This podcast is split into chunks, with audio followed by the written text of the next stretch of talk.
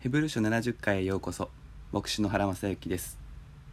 イエス様が大祭司であること。しかもメルキゼデクの例に倣う大祭司であること。その意味をヘブル書は解き明かしています。前回はメルキゼデクの祭司職がレビ族の祭職よりはるかに勝るということが教えられているところを読みました。ここまではこれまでのヘブル書の話の進め方と共通しています。旧約聖書に従う生活様式よりイエス様の方が上だという話の仕方です。しかし今日のところはもう一歩踏み込んでただイエス様の大祭司職が素晴らしいというだけでなくレビ族の祭司職には限界があるという話に展開します。ヘブル書の著者の論理をたどりましょう。民はレビ族の祭司職に基づいて立法を与えられました。もしその祭司職によって完全さに到達できたのならそれ以上何の必要があってアロンに倣ってではなくメルキデデクに倣ってと言われる別の祭司が建てられたのでしょうかとあります。第一のポイントはレビ族の祭司職とモーセの立法はセットになっているということです。これはちょうどパソコンでいう OS とアプリのような関係だと言ってよいでしょう。祭司職は OS 基本ソフトです。人々の生活を下支えする働きです。その上に人々の生活を導く立法があります。それは OS の上で働くアプリ、ソフトのようなものです。神様はこの2つのセットでイスラエルを導かれました。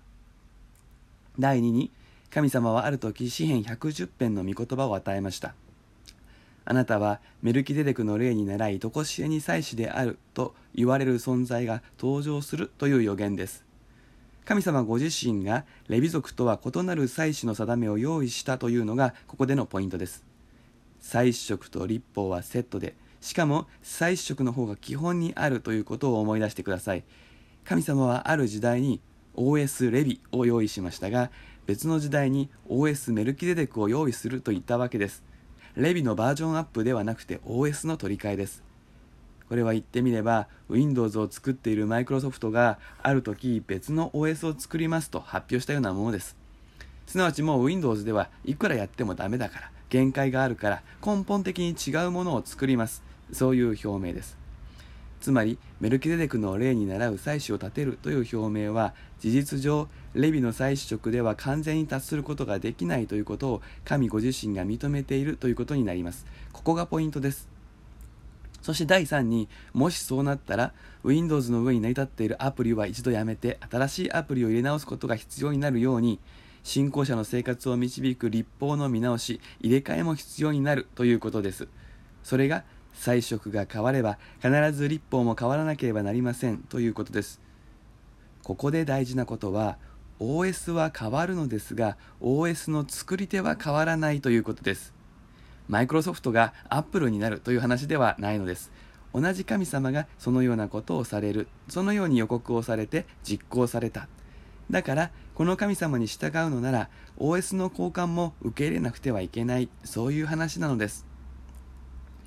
もしイエス様がレビ族の子孫でお生まれになったとしたらイエス様がメルキゼデクの例に倣う大祭司なのか、アロンの祭職を完成させるお方としての大祭司なのか、判断ができなかったことでしょう。そして、アロンの祭職を完成させるために来られたという結論になびいた可能性があります。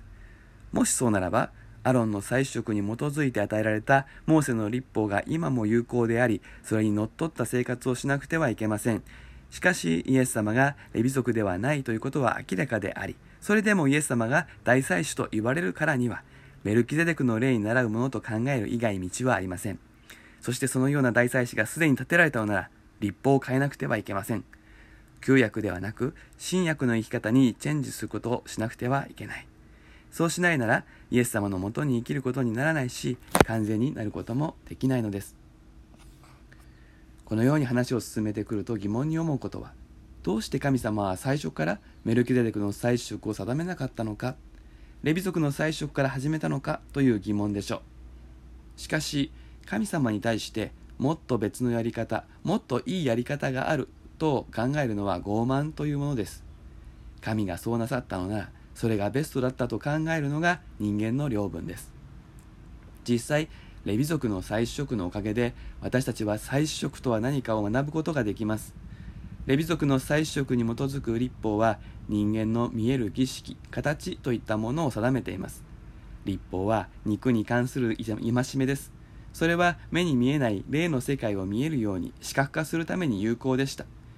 旧約立法が全体として神と共に生きることの比喩になっているのです。これがあって初めて私たちは見えない霊の世界のことを理解できます。これに助けられて本質を悟ります。